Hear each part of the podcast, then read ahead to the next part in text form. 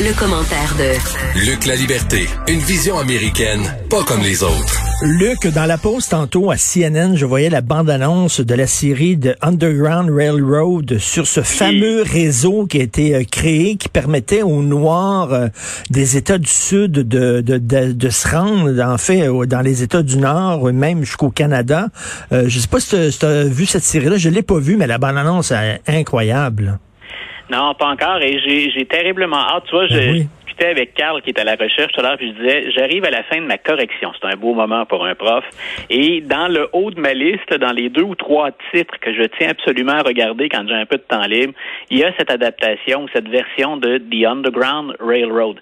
Euh, on a fait un film euh, l'année dernière, il y a deux ans, sur Harriet Tubman, donc qui est la, la, la grande responsable de la mise sur pied hein, de, de, de ce qu'on appelle l'Underground Railroad, ce réseau clandestin qui permettait aux esclaves de fuir les plantations du Sud pour aller vers des États euh, plus abolitionnistes ou encore même vers le, Canada.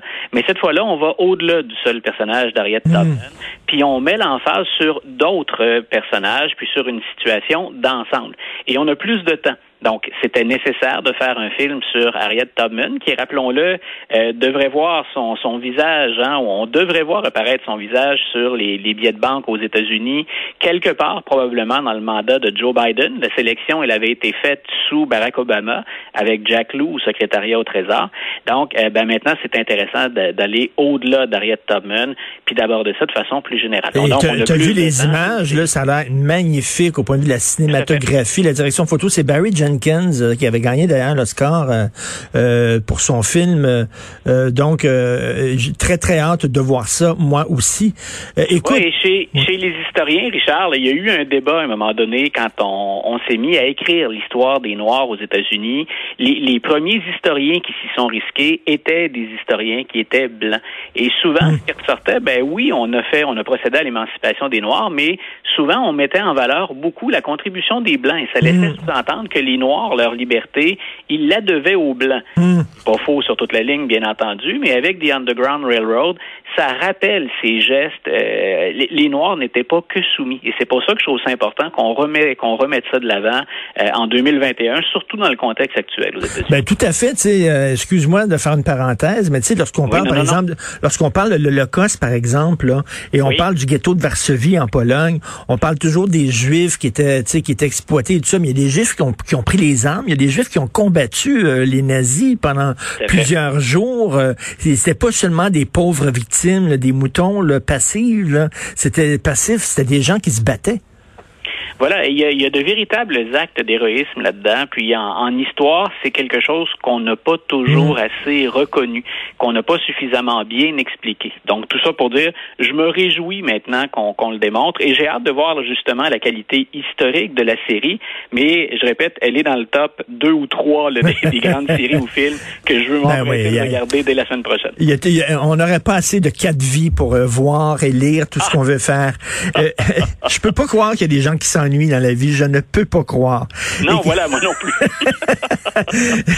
Euh, Luc, euh, les bras m'en sont tombés. Euh, Caroline du Sud, le retour des pelotons d'exécution. Pour moi, les pelotons d'exécution, c'est l'affaire Dreyfus. C'est le 19e siècle. C'est les années 30. Là, veut dire, là, des pelotons d'exécution. Est-ce que c'est le seul État qui a ça? Non, écoute, on est puis on est dans un débat plus large que ça encore. Mais il y a quatre États actuellement. la Caroline du Sud est le dernier, celui qui vient de s'ajouter. L'Utah, l'Oklahoma, le Mississippi la Caroline du Sud sont aux prises avec. Dans certains cas, on avait déjà ça dans notre arsenal. C'est un choix qu'on proposait dans certains cas aux, détenus. Euh, en Caroline du Sud et dans les trois autres États, c'est aussi une solution pour contourner les problèmes d'approvisionnement euh, en drogue nécessaires pour procéder à l'injection létale, qui est devenue la grande méthode par laquelle on, met fin au jour des, détenus condamnés, euh, condamnés à mort. Donc, on, contourne un peu en se disant, ben, les familles des victimes ont le droit de faire leur deuil. Euh, elles ont le droit, bien sûr, à ce que justice soit rendue. Alors maintenant, Caroline du Sud, ce qu'on a dit, c'est, ben, vous avez deux choix, sinon on vous en impose un. Mais les deux choix, c'est soit la chaise électrique, soit encore euh, le peloton d'exécution. Et bien entendu, ça fait jaser parce que je pense que t'es pas le seul chez qui ça évoque ben, le début 20e ou le 19e siècle, le peloton d'exécution. Euh, il n'y en a eu que trois exécutions euh, par des pelotons depuis les années 1970, là à peu hmm. près. Donc, c'est très, très, très rare. Et deux des trois exécutions, c'est des gens qui souhaitaient faire un exemple avec la peine de mort avant donc de, de, de qu'on abrège leur jour ou leur existence. Ils ont dit, je vais, on va mettre dans l'affaire des Américains le fait qu'ils sont des meurtriers. C'est ce qu'on invoquait. Ou encore pour dire, ben moi, je veux pas d'injection létale parce que ça se passe pas toujours bien. Euh, j'ai plus de chances de moins souffrir finalement avec le peloton d'exécution. Cela dit, cela dit, écoute, la, la chaise électrique, c'est pas tellement mieux non plus. Là. Non, ben voilà. Puis tu sais qu'il y a un, autre angle pour attaquer la, la, peine de mort aux États-Unis depuis quelques années, qui est c'est comment on interprète le huitième amendement dans la Constitution des États-Unis, qui est le fait d'imposer un châtiment cruel, excessif ou inhabituel. Donc, on, a demandé à des juges de la Cour suprême de se prononcer là-dessus. Ils y ont réfléchi, mais on n'a pas eu de cause encore pour nourrir euh, la, juridiction autour de ça. Donc, euh, qu'est-ce qui constitue un châtiment cruel ou hmm. inhabituel? Et c'est là où on a remis en question l'injection létale. L'idée, c'est qu'on trouvait que c'est une façon plus humaine, si on veut, d'abréger les jours. Par contre, on a vu que dans certains cas, le dosage, le mélange de drogue, les réactions faisaient que les gens souffraient. Mais même quand on pense au peloton d'exécution, euh, il y a des médecins qui sont intervenus pour dire attendez, ça ne se fait pas sans souffrance. Euh, dans certains cas, un, ça arrive qu'on rate le cœur dans un peloton d'exécution parce que c'est ça qu'on vise essentiellement. Donc, ça arrive qu'on le rate et ça peut prolonger la, la, souffrance puis la vie de l'individu dans des circonstances atroces cela euh, dit, de longues minutes. Cela dit, il y a quand même une contradiction d'un État qui dit tu t'as pas le droit de tuer et moi, par exemple, je vais te tuer. c'est comme tu donnes un, une tape à, ton fils parce qu'il a donné une tape à sa sœur. Là, je sais pas, il y, a quelque chose de bizarre là-dedans. Et tu sais que je regardais un documentaire sur la guillotine. La dernière personne guillotinée en France, c'est en 1977, l'année de Star Wars. Les gens allaient voir Star Wars et dansaient sur Village People et on continuait de guillotiner des gens en France. Non, écoute, il y, a des choses qui sont particulièrement étonnantes, troublantes. Puis aux États-Unis, ça allait de pair avec le fait que, comme on, avait dû suspendre des injections létales, écoute, il y a encore 2500 détenus euh, en attente d'une exécution aux États-Unis. Et là, on s'est dit, il faut procéder. Donc, en Caroline du Sud, on a pris un des moyens les plus controversés. Moi, je serais pas étonné qu'on revienne avec ça devant les tribunaux, puis qu'on repousse ça devant la Cour suprême. Cour suprême qui, on le sait, on a jasé pour l'avortement il y a pas longtemps encore. Ben oui elle va entendre une nouvelle cause là-dessus. Donc, euh, peut-être qu'on va lui demander d'intervenir sur la peine de mort. ça fait très longtemps, ça doit remonter au 19e siècle à peu près, le dernier jugement significatif sur le recours à la peine de mort aux États-Unis. Et quand, euh, parlons, parlons de Trump, là, on parle d'une enquête criminelle, c'est pas une enquête au civil. Ouais. C'est-à-dire que c'est le criminel qui se joint au civil. C'est ce qui est pour, pour ceux qui n'aiment pas Donald Trump et qui se disent va-t-il payer un jour, euh, c'était pas une bonne nouvelle pour lui. C'est Laetitia James, qui est la procureure de l'État de New York, qui envoie grosso modo un message à Cyrus Vance. Vous enquêtez sur M. Trump, euh, on va se joindre à vous, puis nous on ajoute euh, un volet criminel à ça. Euh, on parle de fraude bancaire, on parle de fraude fiscale, on parle de fraude auprès des assurances. Et pour bien montrer à quel point on est sérieux, ben on encercle Donald Trump et on a euh, une accusation, donc une assignation à comparaître à son comptable, euh, M. Wisselman, qui est avec lui depuis, écoute, il a 73 ans, M. Wisselman, je pense qu'il a toujours été aux côtés de Donald Trump, en tout cas dans les 30 dernières années. Donc, on s'est dit, si on a réussi à faire parler Michael Cohen, si on a effectué une razzia chez Rudy Giuliani, euh, peut-être qu'avec M. Wisselman, quand on va lui mettre la pression, il va être prêt à parler puis à nous confier les stratagèmes utilisés par Donald Trump pour, ben, pour euh, surévaluer ou d'évaluer des propriétés en fonction de l'objectif qu'il souhaitait euh, atteindre. Donc, hmm. c'est très sérieux. Et on, a l'impression, effectivement, que c'est très, très long, ce processus-là. On se dit, écoutez, vous, vous avez ceux, qui, ceux qui nous reprochent parfois de s'acharner sur M. Trump disent, ça fait des années que vous frappez dessus et il n'y a rien qui se produit. D'abord, il n'y a pas rien qui se produit, mais c'est un processus qui est lourd. Et là, on voit ou on comprend un peu, à partir de ce qu'on a appris cette semaine, pourquoi c'est lourd.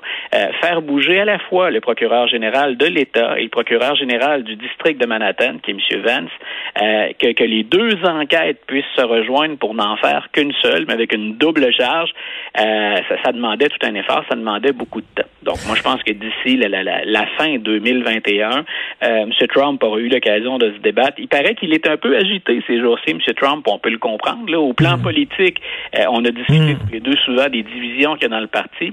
Euh, mais là, quand il sent que son comptable, que ses proches euh, pourraient être tentés de craquer, puis que Michael Cohen, aux yeux de M. Trump, a déjà un vire-capot, euh, mmh. lui qui privilégiait la loyauté, semble-t-il, dans ses relations, mais ça va être un bon test. Mais tout à fait. Et euh, écoute, tu as des, euh, des doutes concernant la commission d'enquête sur euh, l'assaut contre le Capitole. selon toi, ça risque de dérailler? Ben, euh, des, des, nouvelles pour ceux qui veulent encore là aller au fond des, des, des choses sur ce qui s'est passé le 6 janvier.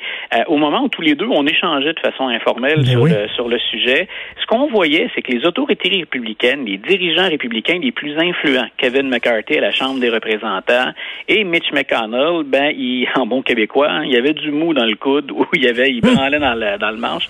Donc, euh, on a quand même à la Chambre des représentants voté en faveur d'une commission bipartisane euh, quand on parlait encore là des divisions au sein du Parti républicain, il y a 35 républicains qui n'ont pas respecté pardon, les, avis ou les indications de Kevin McCarthy et de Mitch McConnell. Ce qui fait qu'il va bel et bien y avoir une commission d'enquête, ce dont on doutait hier quand on a échangé tous les deux. Et au Sénat, Chuck Schumer, qui est le sénateur de New York, mais qui est le meneur démocrate au Sénat, semble déterminé lui aussi à soumettre ce vote-là euh, au Sénat. Et le jeu, encore là, va être intéressant. Est-ce qu'on va oser défier Mitch McConnell? Mitch McConnell qui a été très sévère avec Trump et qui, là, finalement, hier, disait on n'a peut-être pas besoin de cette commission-là, puis je pense que les démocrates la détournent. Donc, euh, M. McConnell, c'est pas ce qu'il disait le 7 janvier ou le 8 janvier. Donc, lui aussi a effectué un virage qui est assez, qui est assez important. Donc, on verra s'il y a des républicains qui vont oser défier Mitch McConnell. Puis, est-ce que tous les démocrates vont serrer les coudes? Il y en a toujours un ou deux hein, qui se, mm. se rapprochent des républicains sur certaines questions, qui, euh, qui euh, invoquent une approche bipartisane. On parle de M. de Monsieur Manchin, on parle de Mme Cinéma qui représente l'Arizona. Donc, on verra. Mais euh, il semble que chez les démocrates, on n'a pas intérêt à lâcher le morceau. Que, que ce soit de, de stricte fin partisane politique ou encore pour faire la lumière sur quelque chose qui est troublant, là, ce qui s'est passé le 6 janvier. Puis le rôle de, de, gens qui étaient des représentants des forces de l'ordre ou des militaires au sein des manifestants. Donc, on, va aller de l'avant. On a intérêt à s'acharner d'ailleurs contre les républicains sur ce dossier-là. Eh boy, quel pays quand même. Et euh, en terminant qui, très, très, très rapidement. Qui, qui disait, que ce serait morne, triste ou, euh, ou peu agité après le départ de M. Trump? Ça n'a jamais été le cas en politique américaine. Et là, on voit là, que le, le, le, droit à l'avortement euh, au Texas, ça vient de reculer. Hein? Là, après six semaines, on interdit les avortements après six semaines. Voilà, donc c'est c'est le, le, nouvel angle d'attaque. Ce mm. qu'on se dit, c'est on, on, est rarement allé aussi loin depuis la mise en place, depuis le, le la décriminalisation, depuis qu'on a décriminalisé l'avortement. Donc on n'est jamais allé aussi loin que ça, et c'est le nouvel angle d'attaque. Comme on a une Cour suprême qui est majoritairement conservatrice, on joue sur le nombre de semaines maintenant. Donc l'idée, c'est euh, on l'interdira pas complètement, mais presque parce que euh, tu le sais, euh, tu le sais parce que euh, vous, avez des enfants, hmm. j'en ai parce qu'on en a beaucoup parlé. Euh, c'est rare dans les premières semaines qu'une femme constate qu'elle est enceinte. Ce serait pas anormal de, de, de passer tout droit au délai euh, sans constater qu'on qu a une grossesse, puis ensuite ça deviendrait impossible de. Cela, dit, cela dit, Luc, euh, Simone Veil en France, là, qui, qui, a vraiment lutté oui. pour l'avortement, disait qu'on devrait, on devrait plafonner. Là, il devrait avoir, mettons, elle, elle disait, je pense après trois mois, on devrait interdire l'avortement parce que je jugeait que c'était inhumain après trois mois. Donc, il y a toujours cette discussion-là qui a lieu. mais six semaines, c'est pas trois mois, là. Ben voilà, et, et, ce qui ce qui est intéressant là-dedans, mais toujours, euh, c'est de ce sont de très très belles réflexions à, à mmh. avoir. C'est que normalement on regarde ça au plan médical, on regarde ça au plan éthique, au plan moral. Euh, aux États-Unis, le débat sur la place publique, il est essentiellement politique. Donc il y a de véritables discussions à avoir. Moi, je préfère avoir ce genre de discussion là euh, avec les médecins d'abord, hein, avec les avec les experts, avec les scientifiques. Euh, aux États-Unis, c'est strictement politique. Et une des choses que je déplore régulièrement, c'est quand on regarde qui prend les décisions au plan politique, essentiellement, ce sont des hommes qui sont derrière ces hmm. projets de loi-là. Ce sont, c'est exceptionnel que ce soit des femmes. Ça signifie pas que des femmes puissent pas s'opposer à l'avortement. Simplement que souvent, j'aimerais ça que l'échantillonnage de femmes soit hmm. plus large au moment où on débat de ces questions-là, qui concernent d'abord et avant tout le corps de la femme. Tout à fait. Toujours intéressant de te parler, mon cher Luc. Euh, bonne semaine. Yes, toi aussi, bonne semaine. Salut.